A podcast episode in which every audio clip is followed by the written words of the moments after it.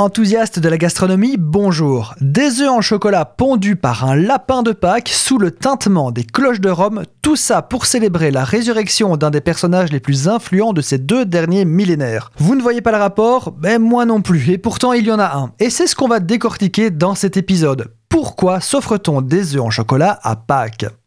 Pour avoir la réponse, il faut remonter dans le temps, au Moyen Âge précisément, où on considérait l'œuf comme un aliment gras. Et comme vous vous en rappelez, les aliments gras sont un interdit religieux pendant le carême. Donc, pendant la période des 40 jours qui séparent le mardi gras du dimanche de Pâques, les gens ne consommaient que peu, voire pas du tout d'œufs. Une poule, qu'elle soit sur un mur à picoter du pain dur ou pas, ne se soucie pas vraiment des éphémérides pour pondre une poule pond. Point.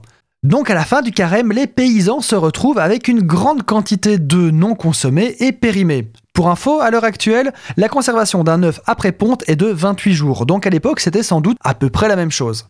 Les voilà donc, tous ces chrétiens, avec énormément d'œufs, une partie encore fraîche et une partie périmée. Avec les œufs frais sont nées à Pâques les traditions de plats à base d'œufs comme le pâté du Berry, les nids Pâques, la foisse, j'en passe, et des meilleurs.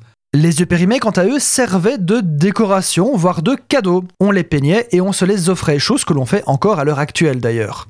L'œuf en chocolat est plus tardif. On imagina d'abord de vider les œufs périmés pour les remplir de chocolat vers le XVIIe siècle. Puis, suite à l'évolution des techniques en chocolaterie, c'est vers le XIXe siècle que l'on voit apparaître les œufs en chocolat tels qu'on les connaît actuellement. C'est en effet le XIXe siècle qui voit apparaître les vraies premières créations de chocolaterie, notamment grâce aux premiers moules de chocolatiers.